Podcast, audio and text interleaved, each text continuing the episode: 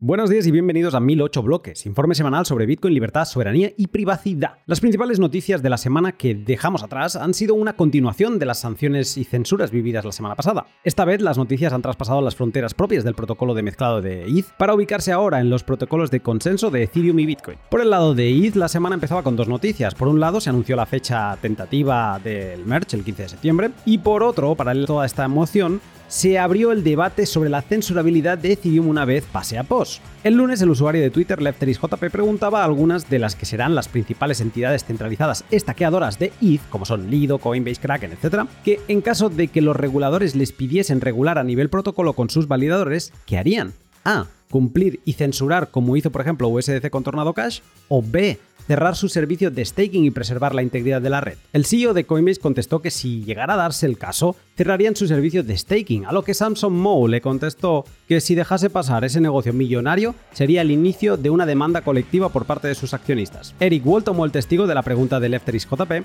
y preguntó a la comunidad de Ethereum que si la opción A de censurar ganaba entre los validadores, ¿qué proponían hacer ellos? ¿Penalizar o slashear a los validadores pro regulación y quemar sus ETH estaqueados vía consenso social? ¿O tolerar la censura. Vitalik contestó a Eric diciendo que apoyaría el slashing, y así poco a poco este mecanismo empezó a convertirse en la solución última a un posible ataque por parte de los validadores. También Samson Moe sobre este tema dijo que es magia de arcoiris, que el código de este mecanismo todavía no existe y que solo se puede slashear por estar fuera del servicio y por doble firma. Ojo que estas preocupaciones Ethereum han también ocupado parte del debate Bitcoiner al aparecer diversos actores diciendo que Bitcoin tiene el mismo problema con la censura de transacciones por parte de los pools mineros. 0xB10C, desarrollador becado por Bitcoin Brink y centrado en el monitoreo del trabajo de los mineros, dijo no haber visto ningún tipo de censura a las direcciones OFAC en el último año. Y así se volvió a traer a la actualidad el protocolo de minería de pool Stratum V2, protocolo con el que en su versión final el minero y no el pool es capaz de escoger qué transacciones incluir en el bloque. Esta discusión sirvió para recordar a los bitcoiners que Stratum V2 sigue sin terminar y al trabajo hecho por Matt Corallo y el equipo de Brains le falta la parte de la negociación del trabajo. Se avecinan tiempos con la censura como protagonista y con mucha reflexión sobre lo que realmente aporta valor en el mercado a cada cosa.